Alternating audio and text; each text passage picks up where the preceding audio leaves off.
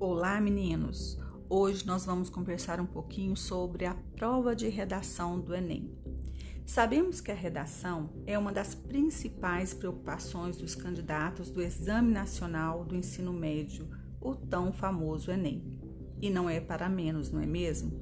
Já que a prova vale mil pontos distribuídos em uma grade de correção com cinco competências. O tema é revelado apenas na hora da prova e por isso causa grande expectativa e ansiedade em todos os candidatos. Mas apesar da tensão, o aluno deve deixar de lado essa preocupação, pois adivinhar o tema é o menos importante.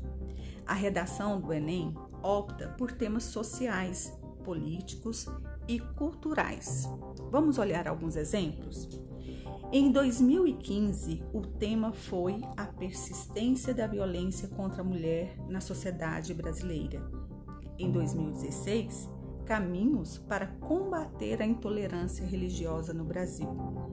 Em 2019, a democratização do acesso ao cinema no Brasil. E em 2020, o estigma associado às doenças mentais na sociedade brasileira. Independente do tema, a dica é analisar um problema da nossa sociedade e ser capaz de pensar e propor soluções. Fazer uma redação nota mil é o desejo de todo candidato e logo mais será o seu também. Porém, alguns fatores devem ser observados com cuidado. É necessário que você, candidato, você, aluno, compreenda quais são as competências exigidas na prova de redação do Enem. Vamos lá então, lembrando que será o nosso conteúdo do quarto bimestre do nono ano.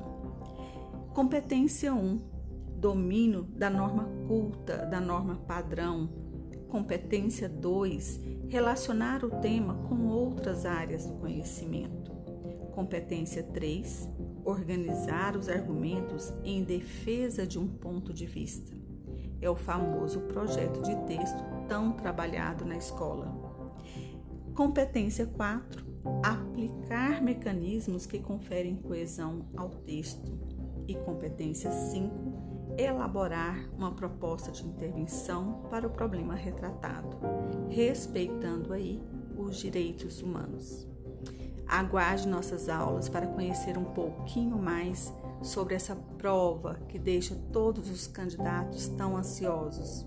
Até lá!